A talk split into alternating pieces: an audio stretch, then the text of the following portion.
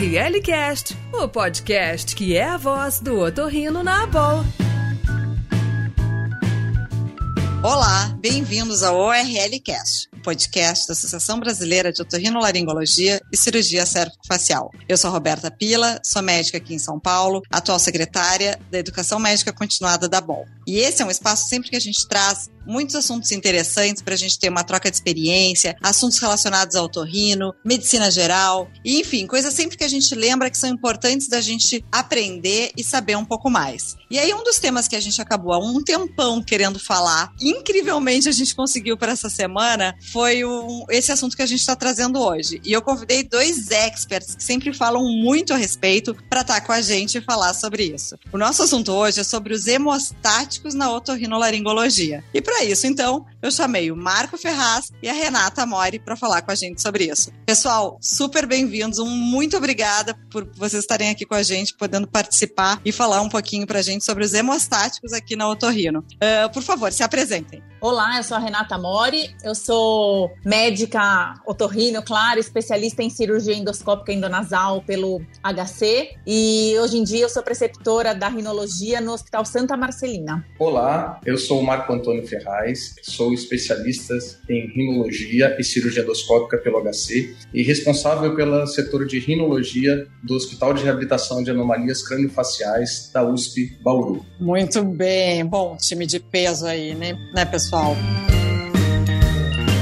Então, vamos começar agora com esse, com esse nosso assunto que é, nossa, eu acho, eu tenho muita dúvida e eu tô louca para desvendar esses mistérios agora aqui no nosso podcast. Então, eu vou começar. Renata, me fala, o que que são os hemostáticos e como é que eles funcionam? Bom, hemostático é tudo aquilo que vai te ajudar a parar o sangramento. Eles podem funcionar de uma forma passiva ou mecânica, fazendo uma barreira física, uma, pre uma pressão local, ajudando a formar um tampão plaquetário, e ou eles podem ser biologicamente ativos, fazendo ativação de plaquetas e fibrinas. Bom, e agora, na verdade, Marco, me fala então. Óbvio que a gente sabe por que, que a gente usa hemostático, porque a gente odeia ver aquela babação, aquele monte de sangue e principalmente aquele estresse próximos dias de ficar pensando numa das piores complicações que a gente pode ter, que é ter um sangramento de pós-operatório. Então me fala, por que, que a gente realmente começa a querer usar os hemostáticos e quais as maiores indicações nos procedimentos cirúrgicos? É, por que utilizar hemostáticos? De fato, é uma pergunta muito interessante. É, nós sabemos a resposta, mas o que temos de científico e de prático para explicar? A gente sabe que a utilização de hemostáticos ela minimiza a perda sanguínea, ela melhora a visualização do campo cirúrgico, ela consegue dessa forma reduzir tempo cirúrgico e assim também o tempo de internação, consegue reduzir ou evitar transfusões sanguíneas, maneja pacientes cirúrgicos, por exemplo, anticoagulados ou portadores de discrasias sanguíneas com mais tranquilidade e, com isso, confere a maior tranquilidade no intra e no pós-operatório que é o que você disse, de fato é super importante. A gente não gosta de ver sangue. Cirurgião endoscópico, então, não quer ver sangue de jeito nenhum. As indicações para a utilização das nossas cirurgias, na verdade, pode ser feita em todas as cirurgias. A gente sabe que com o advento da cirurgia endoscópica, né, o controle hemostático ele acabou se tornando muito mais efetivo. Então, na cirurgia endoscópica endonasal, a gente tem uma utilização muito precisa e um arsenal hemostático muito variado. Pode ser utilizado também em cirurgias faríngeas, amidalectomias, adenoidectomias, otológicas e inclusive laríngeas também. Excelente. E agora, então, eu vou para o ponto. Agora eu, a gente começa a entrar nos pontos que a gente realmente mais, mais quer saber. É, Rê, me fala quais os tipos de hemostáticos que a gente conhece. Então, a gente tem aquelas questões dos tópicos, da questão dos mecânicos, enfim, vamos entrar então um pouco, dar uma, uma abrir um pouco esse assunto e ver. Me fala um pouquinho desses tipos, então, de hemostáticos. Eu acho que a gente pode abrir um grande leque na nossa cabeça para a gente não esquecer de nenhum tipo e dividir basicamente nos que são os tipos gelatina, e aí eles podem ser derivados de colágeno de boi ou de porco, e os derivados da celulose. E embaixo de cada um desses subtipos, a gente tem vários outros que a gente vai destrinchar aqui. Excelente. Então vamos lá, vamos um por um. Me fala dos de gelatina, da questão de esponjas e espuma. Como é que funciona? E o que, que a gente tem? E eu quero saber do preparo, das diluições, eu quero saber todos os detalhes deles para a gente poder sair daqui e chegar no centro cirúrgico sabendo usar. E aí, Rê, me fala inicialmente desses de questão desses de uso de gelatina. Então, o mais famoso, o mais antigo é o gelatina tipo esponja, que é o gel foam. E os e o espongostan também. E o gelatina tipo fluido ou tipo espuma, que o que a gente tem aqui no mercado no Brasil é o Surgiflow e o Flocil. Todos esses é, tipos de gelatina, independente se é uma esponja ou se é uma espuma, eles vão agir fazendo um tamponamento local. Por quê? Porque eles absorvem sangue e aumentam o volume. Só por isso ele já faz um, um papel hemostático ali. Além disso, eles servem de matriz para agregação plaquetária, formam um suporte ali para a formação estrutural do coágulo. E olha que interessante, conforme as plaquetas vão se, vão se chocando ali com a parede da esponja, elas vão liberando tromboplastina. Então também tem esse papel biológico. Então, deixa eu, me lembra de novo. O Gelfoan vem como quando eu peço no, na farmácia? O Gelfoan é aquele famoso que a gente usa bastante em cirurgia de ouvido. Acho que usa até hoje, né? Porque faz tempo que eu não faço uma massoide. Que a gente fica cortando, cortando os quadradinhos, né? exatamente esse, exatamente esse. É aquela espuminha. O Gelfoan, ele absorve 45 vezes o seu peso, para você ter uma ideia. Ele liquefaz em uma semana e ele ajuda a moldar moldar ali, ele, for, ele forma um molde ali, principalmente no ouvido, mas na cavidade nasal ele não é tão de tão fácil adesão. Ele não cria tão bem esse molde ali, mas ele serve sim para hemostasia. O, o que, que eu acho importante? Ah, talvez por uma questão de custo aqui no Brasil, a gente só lembre de pedir ou de usar os hemostáticos e a gente fica guardando para o fim da cirurgia. Mas é importante a gente ter na cabeça que a gente pode usá-los em qualquer momento. Tá sangrando, a gente não precisa sofrer sofrer até o final. A gente pode usar qualquer um desses hemostáticos que a gente vai falar hoje, deixar ele fazer o, o seu papel ali, depois remover e continuar a cirurgia. Excelente dica, Rê, porque realmente a gente quase que usa só no final, né? Quando tá acabando a cirurgia, a gente vai lá e coloca. Agora eu quero saber do Flocil. Me conta como é que a gente faz aquela misturinha daquelas, daquelas duas seringas, daqueles componentes ali. Dá uma lembrada. Os queridinhos para cirurgia nasal é, e até para adenoide, para amígdala, não é, é, a gelatina tipo esponja, é a gelatina espuma, porque é de muito mais fácil adesão ali na parede, né? Dá para moldar mais, dá para fazer uma superfície de contato maior. Então, o Surgiflow, ele pode ser diluído ou com soro ou com trombina. E o Flocil, ele já vem a trombina para sua diluição. Então, eles chegam numa, numa, num preparado ali já com duas seringas, onde em uma delas já tem um pó, que é o que vai virar espuma, e no outro já tem o diluente. E aí você co conecta uma seringa na outra e fica misturando de um lado para o outro. Tem que misturar algumas vezes. Quanto mais a gente faz essa mistura, joga de um lado para o outro, mais ele vai ficando cons consistente e mais denso ele vai ficando. A gente não precisa usar tudo na hora. Eles podem ser usados em até quatro horas. Então eles podem, a gente pode usar só um pouco, deixar ali e guardar para usar o restante depois, tá? Não tem problema nenhum. É, eles são reabsorvidos normalmente em quatro a oito a oito semanas. O que, que é importante eu falar aqui para vocês? Eles têm que fazer uma superfície de contato. Então vocês têm que colocar e depois colocar um cotonoide e apertar contra a superfície que está sangrando e ele tem que ser removido depois. Ele não serve como estente e ele não pode e não deve ficar lá. Tem uma contraindicação, tem uma recomendação dos trabalhos e dos fabricantes para eles serem removidos, tá? A trombina, e eles, como eles são, né, de boi e de porco, eles têm sim um risco de uma anafilaxia e eles é, pode existir um risco de uma transmissão de agentes infecciosos, como o parvovírus, a doença da vaca louca. Apesar de eu nunca ter visto e não ter é, relato dessas doenças infecciosas, tem relato, sim, de, de problemas de formação de granuloma. Eu mesmo já tive um paciente, e olha que eu lavo bem a cavidade nasal depois de usar, mas era uma criança, deve ter ficado alguma mínima espuma ali e formou um tecido de granulação e ficou granulando durante muitos dias. Eu tive que voltar para o centro cirúrgico para lavar e remover esse tecido de granulação que sobrou. Caramba! Que coisa. Mas deu tudo certo. Amém. É isso aí. Bom, agora então passando para a parte da celulose. Eu quero saber do Marco. Marco, surgicel, sinonite, enfim, me fala um pouquinho do que, que a gente tem desses aí, dos derivados de celulose. Certeza. Surgicel é o hemostático que hoje é o hemostático que é mais comercializado e mais utilizado em todos os hospitais, em diversas áreas cirúrgicas. Né? O surgicel é a celulose regenerada oxidada, que a gente chama, e como a Rê falou, ele faz um efeito físico de base. Né? Essa absorção do surgicel ela se dá de forma completa em, em 7 a 14 dias, né, para a gente ter uma ideia, e é o único hemostático que tem um efeito antimicrobiano. Né? Ele é o único hemostático absorvível que tem propriedade bactericida contra gram positivo e negativo, incluindo MARSA. Então, isso é uma propriedade interessante. Né? Um fator que fala contra o uso do surgicel é que ele forma muito efeito inflamatório. Então a gente, como a Renata falou, os queridinhos, né, nossos são as, as espumas mesmo, né, porque o surgicel forma muito efeito inflamatório, então ele pode causar sinéquias, adesões, efeitos indesejados devido ao seu efeito pró-inflamatório. É, uma coisa muito interessante também, as pessoas acham que só existe um tipo de surgicel.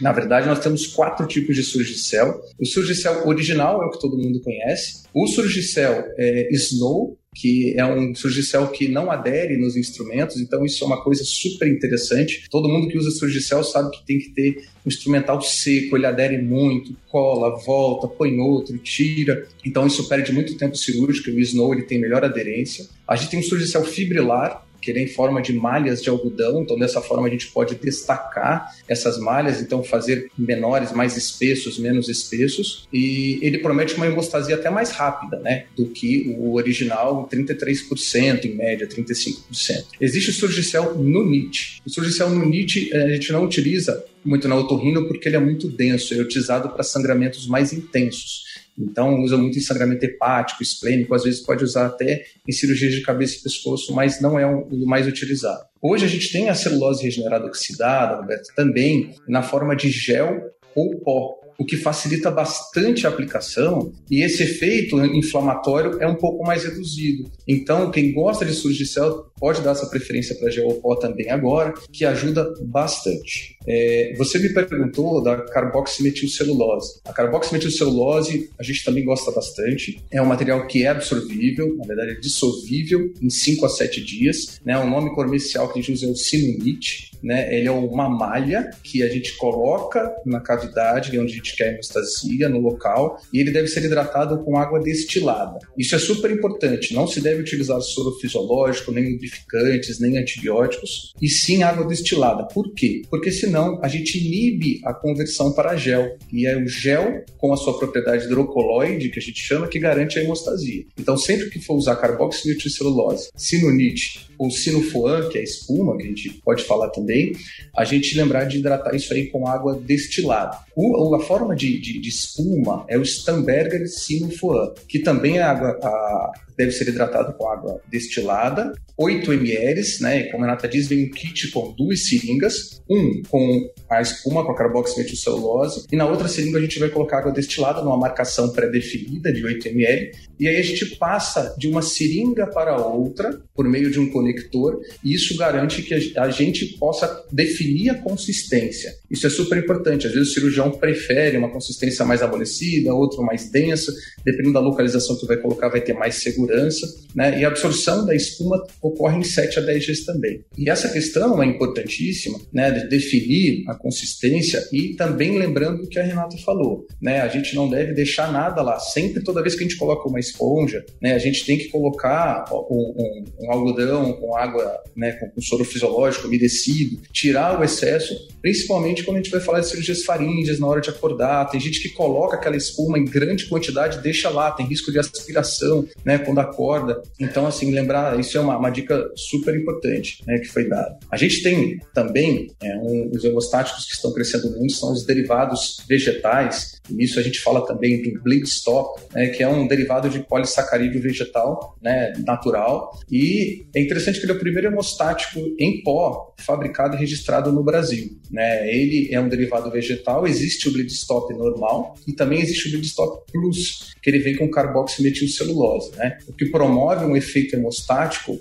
mais rápido até é, do que ele só isolado sem a carboximetilcelulose. Uma coisa super interessante também, existem assim, né? Claro que cada hospital vai ter o seu tipo de hemostático, tem hospitais que não têm condição de ter esses hemostáticos a gente fala, e existe uma pasta hemostática de gelfoan até, que a gente consegue falar, que eu acho interessante a gente falar também, né? Que foi idealizado né, e disseminado o conhecimento pela Escola Paulista de Medicina, que é o uso do gelfoan picotado é embebido em adrenalina ou transamin, e aí você faz uma pasta com esse gelfan picotado. o gelfan, quando ele é umedecido, né, aí nesse caso, ou com adrenalina ou transamin, ele picotadinho, ele fica uma consistência de espuma. E aí a gente consegue colocar na seringa e também colocar na cavidade, no local onde se deseja fazer a hemostasia. Então é isso é, isso é super interessante, é uma forma de também aproveitar o gelfoan para fazer a hemostasia. E quando faz essa espuma tem que tirar depois, Marco? Quando a gente coloca em cavidade nasocinusal, podemos deixar até um pouco mais do que, por exemplo, num,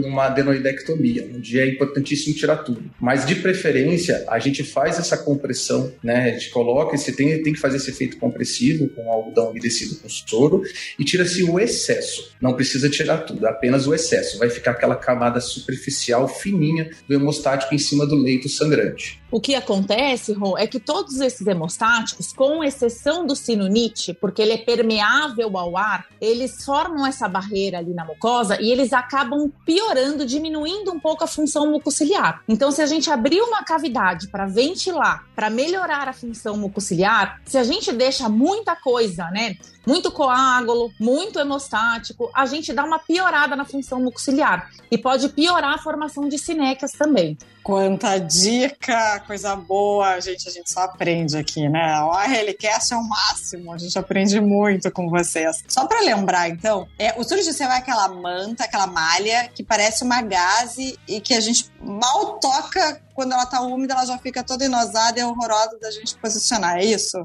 É isso mesmo, Roberto. Esse é o surgicel original e tem os outros tipos de surgicel que, no caso, esse emaranhado que a gente não gosta que forme de jeito nenhum, aí como opção a gente tem o surgicel Snow, que ele não adere nos instrumentos. Boa. E o sinonite, então, ele é aquele que é mais denso, né? Parece mais um, uma manta de, de, algodão, é isso? Exatamente. É uma carboximetilcelulose sinonite, é uma malha mais densa, mais densa que o surgicel e menos que uma gaze. Excelente. E que quando dilui, Rui, quando coloca água destilada lá, ele automaticamente já vai, vai diminuir, assim, a consistência vai ficando mais, com, parecido com uma espuma. É, ao ser hidratado com água destilada, ele forma um gel, um gel com propriedade hidrocoloide. Isso. Excelente. Outra pergunta, aquelas que a gente sempre quer a resposta de vocês. Como é que funciona a questão do transamin, do ácido tranexâmico? Me fala, tanto do sistêmico como do tópico. Marco, eu vou jogar essa bola para ti. E aí? Isso aí, Roberto, é uma questão super interessante. Eu mudei a minha conduta tem uns cinco anos em relação ao uso do ácido tranexâmico. Eu sou super fã do ácido tranexâmico é, e eu faço a utilização sistêmica e tópica. E como que eu faço é, essa utilização? Na questão tópica, né, eu, existem inúmeras concentrações de algodão tópico, cada cirurgião tem a sua preferência. Eu uso né, para cirurgia endoscópica do nasal 1 para 2000. Então, normalmente, eu uso como diluente o próprio transamin, ácido tranexâmico. Então, eu coloco 10 ampolas de adrenalina, por exemplo, com 10 ml de transamin, que dá duas ampolas. Cada ml tem, cada ampola tem 5 ml. O ácido tranexâmico sistêmico, eu tenho o hábito de fazer no intraop, as evidências científicas científicas elas falam, na verdade, para ser feito duas horas antes da primeira incisão. Eu começo com meus pacientes na véspera da cirurgia, 24 horas antes eu começo a fazer o ácido tranexâmico. No intraop a gente faz uma dose também com a equipe de anestesiologia e eu mantenho intravenoso no paciente internado e para casa ele conclui mais quatro dias. Então, um total de cinco dias de ácido tranexâmico, que a gente sabe que tem comprovação científica, tanto tópica quanto sistêmica, diminui, não tem efeito cardiovascular, né? A gente sabe que a gente é, consegue ter um controle hemostático, uma visualização cirúrgica, um tempo cirúrgico menor com o uso do ácido né, do transamin, e com isso a gente consegue garantir uma maior tranquilidade, maior visualização de campo cirúrgico, maior segurança é, na cirurgia endoscópica. E ele tem um efeito terapêutico durante três horas. Então, normalmente para cirurgias de otorrino, três horas dá e sobra. Importante a gente falar também com relação à velocidade de infusão e como fazer a administração desse transamin. O transamin, o ácido tranexâmico, ele deve ser feito diluído em soro, ringer ou soro glicofígio e sozinho na medicação junto ali, não deve ter nenhuma outra medicação além do ácido tranexâmico. E cuidado na velocidade de infusão quando for fazer dose de ataque. Caso não haja diluição e seja feito diretamente na veia, tem que ser feito lentamente, 1 ml por minuto, porque pode causar hipotensão até parada cardíaca. Então tem que ser bem cauteloso também. Às vezes a pessoa fala faz o transamin e faz de forma súbita, aguda, rápida e pode ter repercussão hemodinâmica e às vezes a gente fica sem saber por quê e pode ser por conta disso. Você está ouvindo ORL Cast mais uma pergunta que a gente sempre tem dúvida. É se vocês usam algum tipo de hemostático na cirurgia de, de adenoide de amígdala. Entre os que a gente já falou aqui anteriormente, da questão ali do Flocil, é, do Transamin, uh, enfim, tem o subgalato que, que vocês sabem, o que, que vocês podem nos dizer sobre os hemostáticos nessas cirurgias? Eu costumo usar na adenoide, sim. Uh, na, e se tem adeno, se é adenoamidalectomia, eu uso um pouquinho ali para adenoide, deixo um pouquinho guardado para a loja amidaliana. De qual, Ré? Os, os espuma os espuma, Surgiflow ou Flocil. Acho que subgalato é bom só para manchar a loja ali, a gente vê aonde está o vaso, se não está enxergando direito, mas cientificamente não tem nenhuma comprovação que melhore ali, que realmente seja um hemostático. Muito bom. E aí, o uso do transamin nas crianças, vocês usam só se sangramento? Não usam de rotina? Como funciona? Eu não uso de rotina, eu só uso se sangramento, eu, é, o endovenoso. O tópico na adenoide, como eu faço um, um preparado também, uma diluição como marco, para se precisar colocar na loja, eu deixo o transamin junto. É, o transamin para as crianças eu sempre faço no intraoperatório. Né? Peço para o anestesista, a gente sempre faz no intraoperatório antes da primeira incisão, assim como para os Sempre. Sempre. Eu faço de rotina o astranixâmico edovenoso, somente essa, essa dose no intraoperatório e durante o período de internação, que normalmente é no máximo 12 horas. E com relação à colocação tópica de hemostático, eu sigo o mesmo que a Renata falou também. E agora, mais uma, uma dúvida. É, vocês pedem aquele pré-operatório uh, básico de coagulograma para todos os pacientes? Uh, ou só para os que têm história de sangramento? Como é que vocês fazem em relação ao pré-operatório dessa questão de avaliação mais de, de, de parte de coagulação?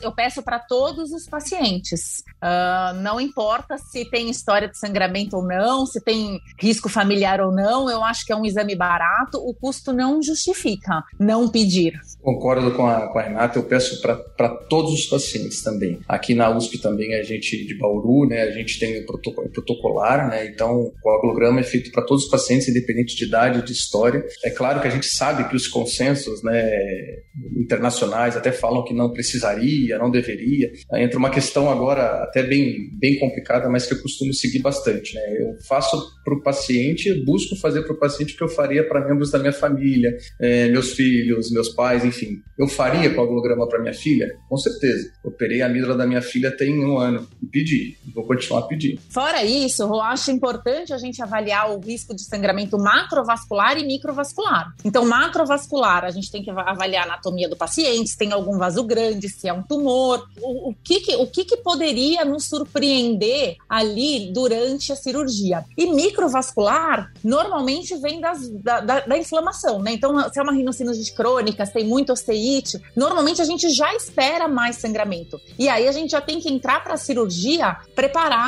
para lidar com tal situação. Ainda no pré-operatório, eu acho importante a gente relembrar que tem alguns medicamentos, os óbvios, os, os que são mais, mais óbvios, assim, é claro que a gente sempre lembra S, anti-inflamatórios, anticoagulantes, mas alguns medicamentos ditos naturais, eles são comprovadamente é, de risco para aumentar o, o, sangramento nasal. Os mais famosos são os 4 Gs, que é garlic, né, alho, gengibre, ginkgo biloba e ginseng. Fora isso, tem outros, né? Cava-cava, vitamina E, coenzima Q10, uh, ômega 3, cranberry. E no Brasil, a gente não tem tanto essa cultura, mas nos Estados Unidos vendem aqueles potes de suplementos gigantescos que vem tudo isso e mais um pouco. Então, os trabalhos lá são muito bem feitos e muito consolidados em relação a isso. Mas aqui no Brasil, cada vez mais está tá começando uma moda de suplementação e acho importante a gente sempre perguntar e alertar para o paciente parar pelo menos 10 dias antes. Além disso, uh, a gente tem que perguntar os medicamentos de uso e muitos pacientes usam hoje em dia antidepressivos e aquele outro remédio famoso, vou falar o nome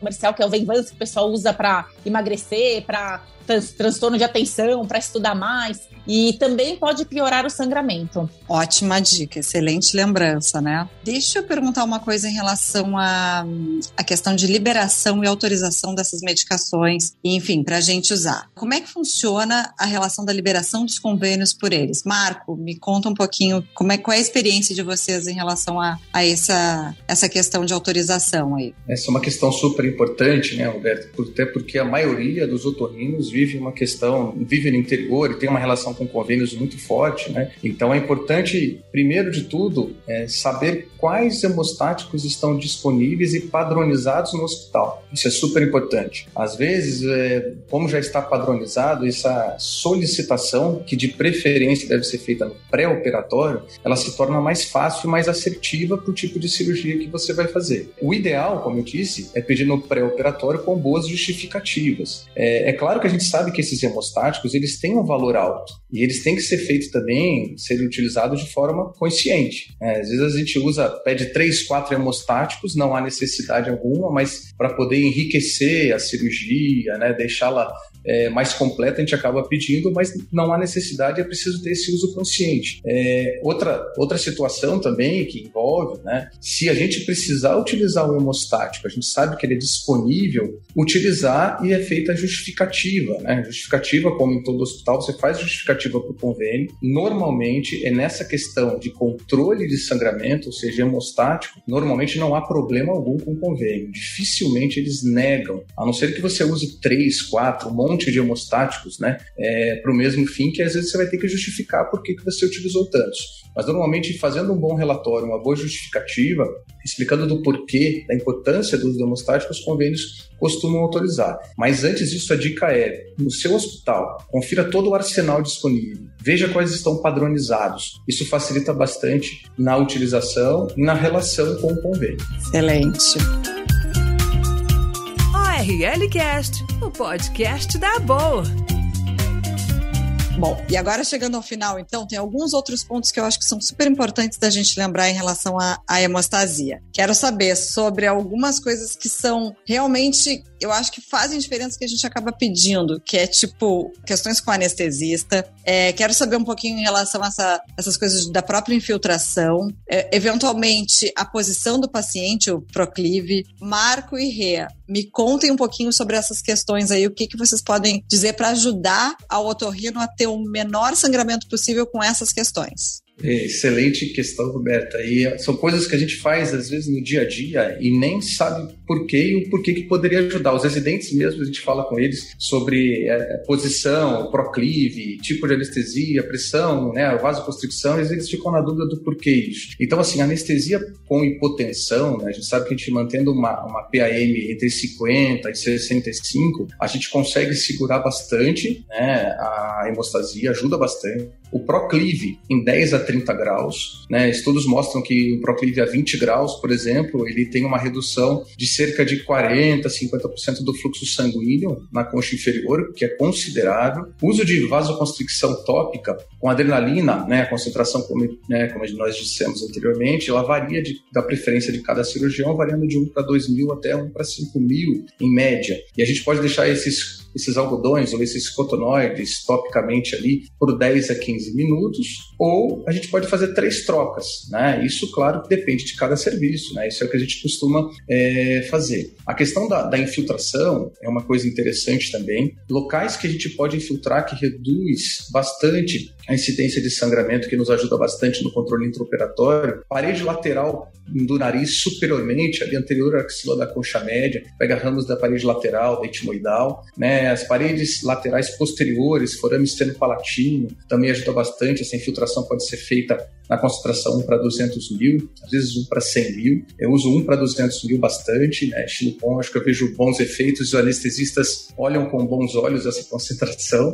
É, a gente pode fazer também uma infiltração até pelo forame palatino, transoral, né? Medial ao segundo, terceiro molar, a gente encontra ali o forame palatino e faz uma infiltração por ali também, que dá uma boa hemostasia. Claro que tudo vai depender de cada caso, do nível inflamatório, da história, do coagulograma, do tipo de patologia. É, tudo isso ajuda bastante na tomada de decisão da melhor estratégia para ter o controle hemostático mais efetivo. E ao longo da cirurgia, a gente vai tendo vários fatores que é, estimulam ali a fibrinólise, né? Consumo de fatores de coagulação, a hipotermia acaba dando uma disfunção plaquetária e a sala tá gelada, a gente tá lavando com soro gelado o tempo inteiro, colocando instrumento que está em cima da mesa dentro do nariz ou dentro do paciente, o que diminui ainda mais a temperatura. E existem alguns trabalhos trabalhos na, na, literatura, isso aí é de graça praticamente, então é uma boa dica, é que ela, a irrigação com soro fisiológico aquecido de 40 a 42 graus, ela ajuda a diminuir o sangramento, justamente porque diminui essa disfunção plaquetária. Até 46 graus não tem nenhuma mudança epitelial, não tem necrose ali do tecido, mas tem que aquecer e medir. E é uma boa dica aí,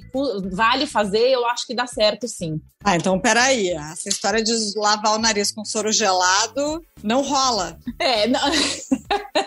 Não é que não rola, a gente tem que lavar a cavidade nasal, mas se tiver sangrando, não custa nada pedir para dar uma aquecidinha no soro. Eu acho que todo hospital tem um micro-ondas ali, eu já tenho soro é, fisiológico aquecido, principalmente porque o anestesista às vezes usa aquecido, então a gente pode se beneficiar disso daí, sim. Eu acho que vale lembrar, eu acho que vale fazer o checklist antes de apelar para os hemostáticos, talvez. Olha, elevou a cabeceira, a gente tá fazendo a diluição certa ali e a adrenalina depois que fica aberta durante um tempo ali, exposta à luz, ela vai perdendo seu efeito. Então tá na hora da gente fazer uma nova solução. Uh, aquecemos com soro morno, vamos rever nossos pontos de sangramento ali. Então a gente tem, a gente pode fazer esse, esse checklist ali. Usou transamin tópico? Anestesista, você fez realmente o transamin endovenoso ou esquecemos de fazer? A gente pode rever esses tópicos e aí sim, olha, nada tá funcionando, vamos usar hemostático sim. E aí, quando nada funciona, gente, vamos partir para as ligaduras fazer o quê? Nossa, não, deixar isso bem longe, né? Vamos lá, por favor, vai dar tudo certo aí com, esse, com essa nossa aula, vai dar tudo certo. Pessoal, a gente infelizmente tem que acabar esse nosso episódio, mas realmente foi uma delícia, um bate-papo muito gostoso com vocês e que a gente realmente aprendeu muito. Queria agradecer a participação de vocês e deixar aí um espaço para esses últimos comentários. Rea, vai lá. Obrigada a vocês pelo convite, foi um prazer. E para o pessoal que está começando, principalmente, sangramento é uma coisa que assusta, mas é importante a gente ter essa rotina em nosso checklist na cabeça para na hora manter o sangue frio e conseguir fazer o passo a passo. Humberta, Renata, foi uma delícia estar aqui com vocês. Eu queria agradecer muito essa oportunidade de falar desse tema que a gente gosta bastante. É, muito feliz, parabéns pela educação médica continuada. É, e a gente, é o recado que a Renata deixou e a gente lembrar sempre de que temos um arsenal sempre hemostático disponível, checklist tem que estar na cabeça, como disse a Rei. Lembrar que o melhor hemostático ainda é o bom funcionamento da cascata de coagulação e uma boa técnica cirúrgica com o controle de todas as situações que possam piorar ou retardar a coagulação. Então, isso, tendo isso em mente, é, a grande maioria das cirurgias, e por que não dizer todas, vão ser um sucesso hemostaticamente. É isso aí. Bom, obrigada, pessoal, mais uma vez aos nossos ouvintes. E lembrar sempre que a gente tem um conteúdo super bacana no nosso site da ABOL, abolccf.org.br. Espero vocês no próximo episódio do ORLcast. Até lá!